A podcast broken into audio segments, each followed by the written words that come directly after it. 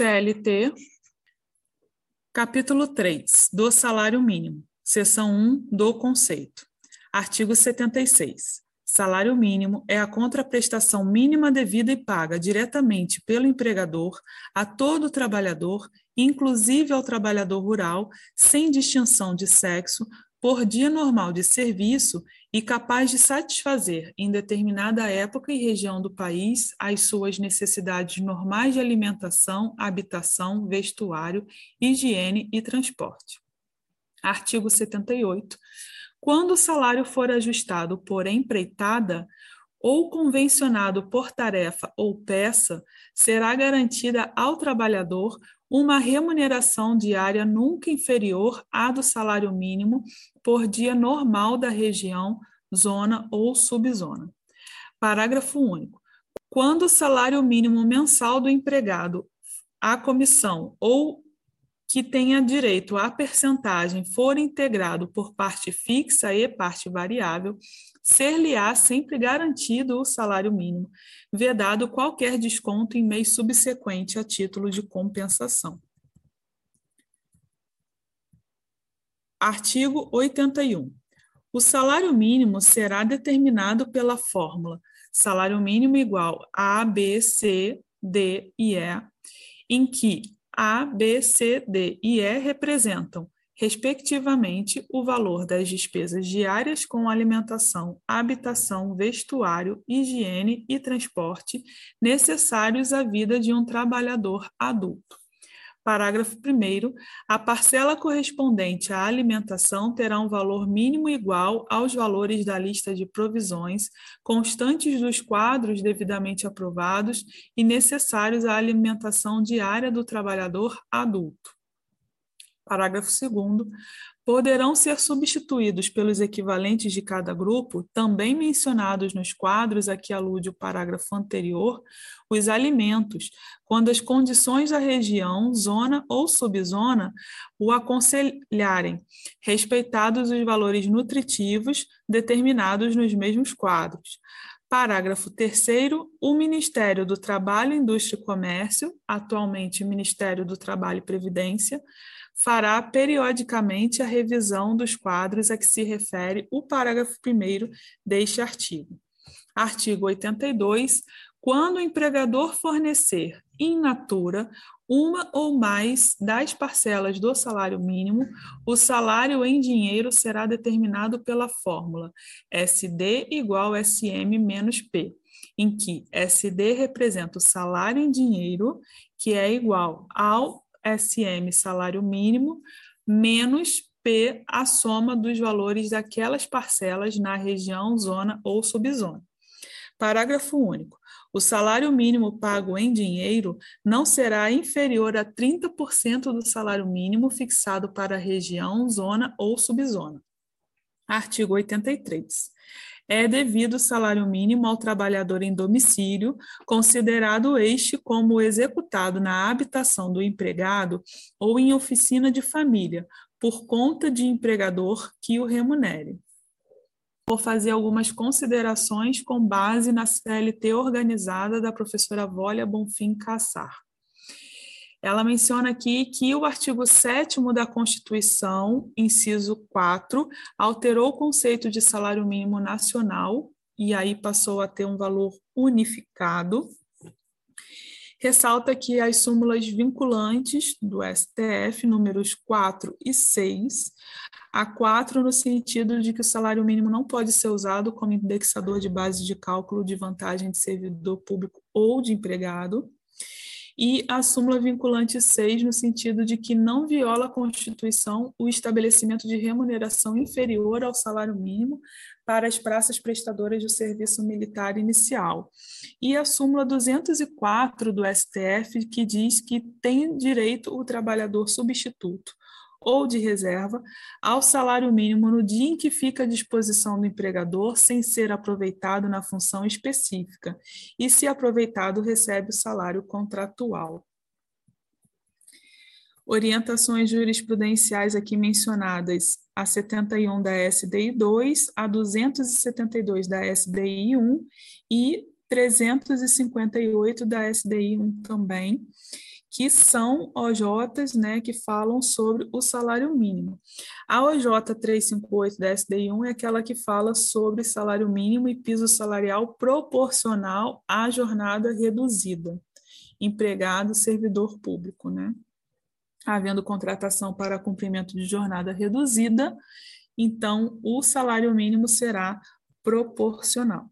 Quanto ao artigo 81, a professora Volha faz aqui uma referência à Lei 8542 de 92, que em seu artigo 6 diz que salário mínimo é a contraprestação mínima devida e paga diretamente pelo empregador a todo trabalhador por jornada normal de trabalho, capaz de satisfazer em qualquer região do país as suas necessidades vitais básicas e as de sua família, como moradia, alimentação, educação, saúde, lazer, vestuário, higiene, transporte e previdência social. E no seu parágrafo 1 do artigo 6 dessa Lei 8542 de 92, que é a Política Nacional de Salários, diz que o salário mínimo diário corresponderá a um avos do salário mínimo mensal e o salário mínimo horário a um avos do salário mínimo. Então, são os divisores que a gente usa, né? O mês é considerado sempre como de 30 dias, independente dele ter 31 ou 30 ou eventualmente 29, a gente considera que o mês tem 30 dias, então, para chegar no salário diário, a gente pega o salário de 30 dias e divide né, o salário por 30, e chegamos ao valor do salário diário porque o salário mensal ele já engloba do repouso semanal remunerado, todas as horas não trabalhadas, as jornadas, os intervalos entre jornadas, intra-jornadas, né?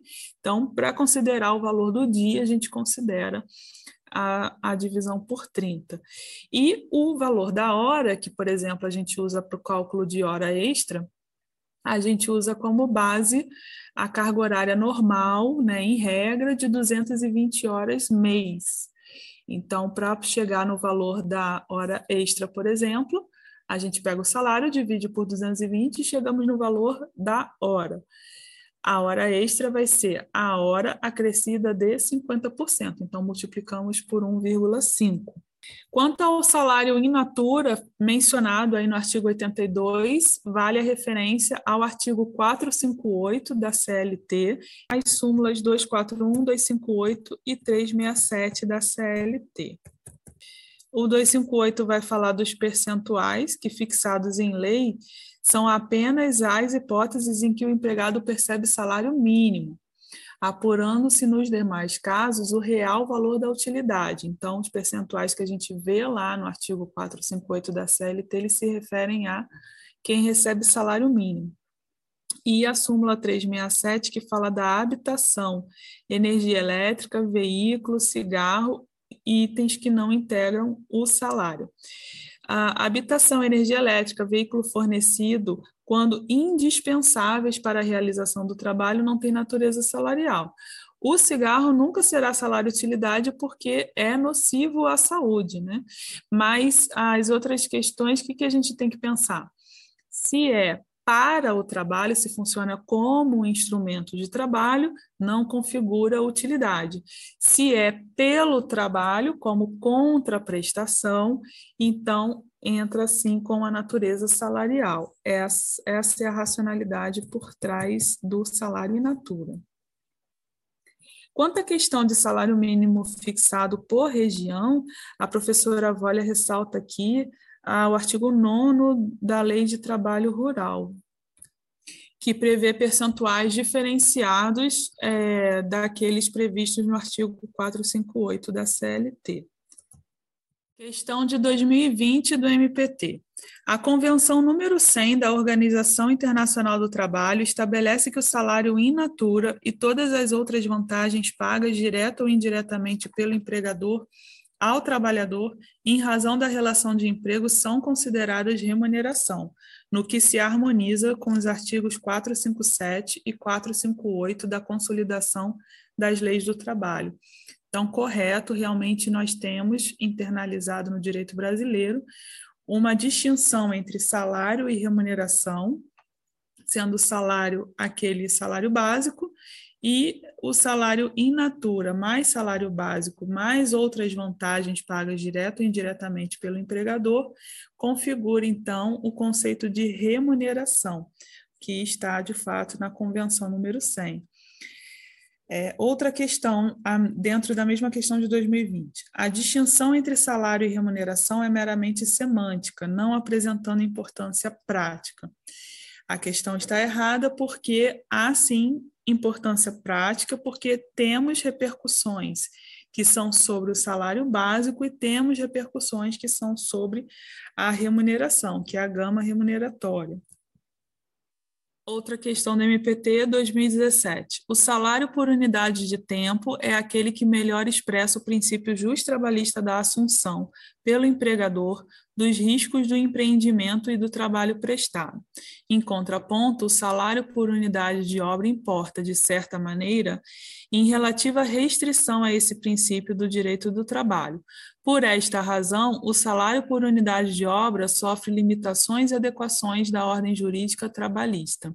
Essa assertiva está correta, porque o salário é, por unidade deve ser adequado para que o empregado nunca receba salário inferior ao mínimo. E também existe uma vedação é, que seja reduzido substancialmente o número de, de obras, né, o número de peças que o empregado recebe para a produção.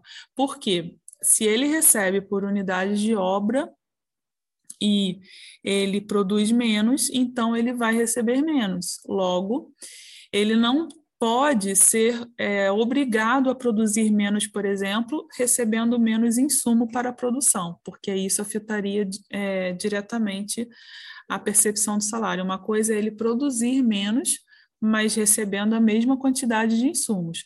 Outra coisa é ele propositalmente receber menos insumos para produzir menos e com isso ter o seu a sua remuneração afetada. Outra questão. O efeito expansionista circular dos salários é importante instrumento jurídico de elevação da retribuição material recebida pelo empregado em decorrência da relação de emprego.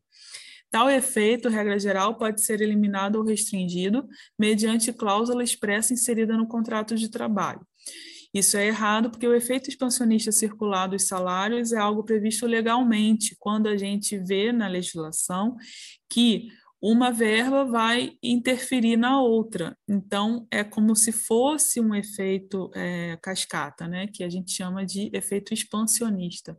Conforme uma verba vai repercutindo na outra, como por exemplo, é, as, é, vamos supor, as horas extras que vão ser recebidas de acordo com o pagamento ou não de insalubridade ou periculosidade.